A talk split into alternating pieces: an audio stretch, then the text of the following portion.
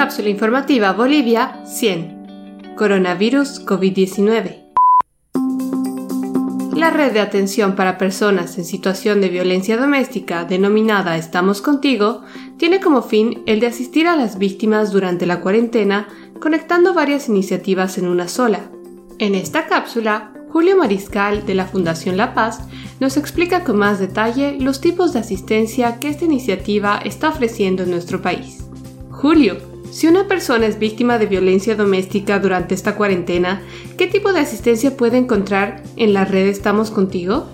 nosotros podemos acceder solamente ahora a las personas vía virtual o vía telefónica. Estas personas, al enterarse del servicio, no solamente por las redes, sino por estos medios también que nos brindan ustedes, como la radio, televisión, se enteran de, de este servicio, ellos llaman y nosotros tenemos un equipo de personas que generalmente son psicólogos o psicoterapeutas que atienden estas llamadas, ¿no? Muchas veces estas llamadas tienen que ver con un tema de orientación, ya que muchas personas no saben si están viviendo siquiera en una situación de violencia. Yo te contaría algunas situaciones en donde algunas mujeres dicen, no sé, esta situación es violencia o no es violencia, no se, no se dan cuenta porque como te digo hay una naturalización, una normalización de la violencia. Entonces ahí se hace un proceso de orientación, se puede orientar también respecto a qué pasos ellas pueden seguir para realizar, por ejemplo, una denuncia o para acceder a ciertos servicios estatales o de instituciones también de la sociedad civil, ¿no? Como acceso a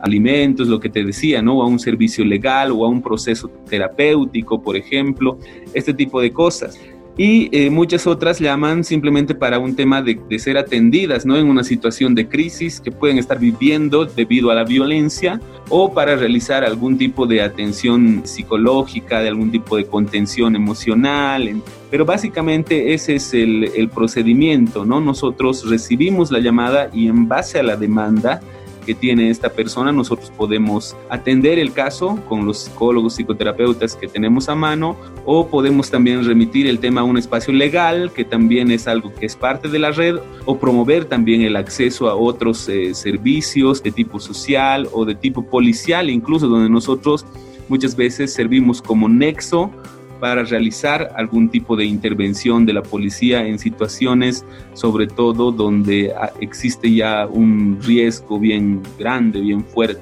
Julio Mariscal nos explica que la normalización de la violencia es uno de los primeros problemas que deben afrontar. Por lo tanto, la red Estamos Contigo también brinda orientación a aquellas personas que los contactan sin estar seguras o seguros de ser víctimas de violencia. Asimismo, estas personas también pueden acceder a una ayuda psicológica, legal o de otro tipo según la necesidad de cada una. Para contactar la red Estamos Contigo pueden dirigirse a la página de la Fundación de la Paz en Facebook o a los números 701 43 933 al 623 04 384 al 765 41 606 al 699 89 808 al 777-85-842, los cuales también están disponibles en WhatsApp.